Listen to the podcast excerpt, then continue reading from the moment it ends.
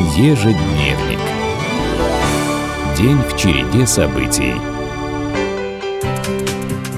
11 апреля мир отмечает День освобождения узников фашистских концлагерей. Установлен в память об интернациональном восстании именно в эту дату 1945-го. Узники Бухенвальда собрали все силы для борьбы с гитлеровцами, узнав о приближении советской армии.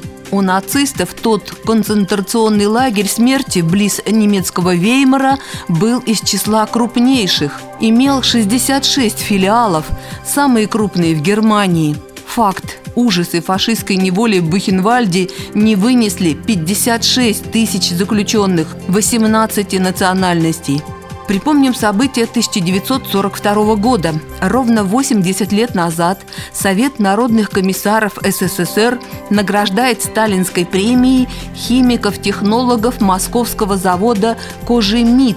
Инженеры изобрели знаменитую кирзу и, выдержав войсковые испытания, внедрили этот заменитель кожи в производство. Тем самым помогли интендантским службам решить проблему – так, в Великую Отечественную 10 миллионов наших бойцов носили кирзовую обувь и побеждали врага. Помним, что 11 апреля 1944 советские войска в ходе тяжелых боев освободили от фашистов город Керчь. Москва от имени Родины салютовала героям залпами из 224 орудий о радостях мирной жизни. 11 апреля 1964 на экраны страны выходит фильм Георгия Данелии «Я шагаю по Москве». Лирический фильм о молодежи 1963 года по сценарию Геннадия Шпаликова на музыке Андрея Петрова – по сюжету молодой монтажник из далекой тайги спешит на родину погибшего товарища. В Москве проездом на один день, чтобы встретиться с редактором журнала, в котором напечатали его первый рассказ – События идут плотной вереницей. Он познакомился с новыми друзьями, с их делами, заботами, встретил девушку и пригласил ее на свою стройку. Одной из главных ролей рабочего метростроевца Кольку сыграл 18-летний Никита Михалков – Среди кузбасских событий с даты 11 апреля отметим за 1934 год. Тогда в Прокопьевске инженеру Селецкому выдан особый документ – доверенность на право руководства ремонтно-аккумуляторной мастерской, сокращенно РАМ. Именно там, при участии грамотного специалиста, сумели организовать ремонт и изготовление запчастей к зарубежным светильникам.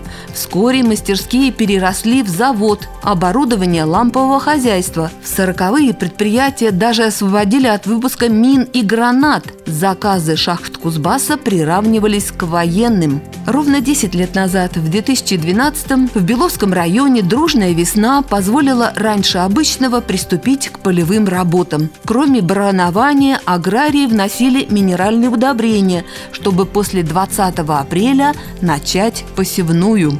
Среди знаменитостей, украсивших своим рождением 11 апреля, назовем имя летчика-космонавта, героя Советского Союза Анатолия Березового провел на орбите 211 суток, выполнив около 300 экспериментов, включая выход в открытый космос и вывод на орбиту искусственных спутников Земли «Искра-2» и «Искра-3». И ровно 115 лет назад в ауле Тамазак, сейчас город Мыски, появился на свет прозаик Сафрон Тотыш.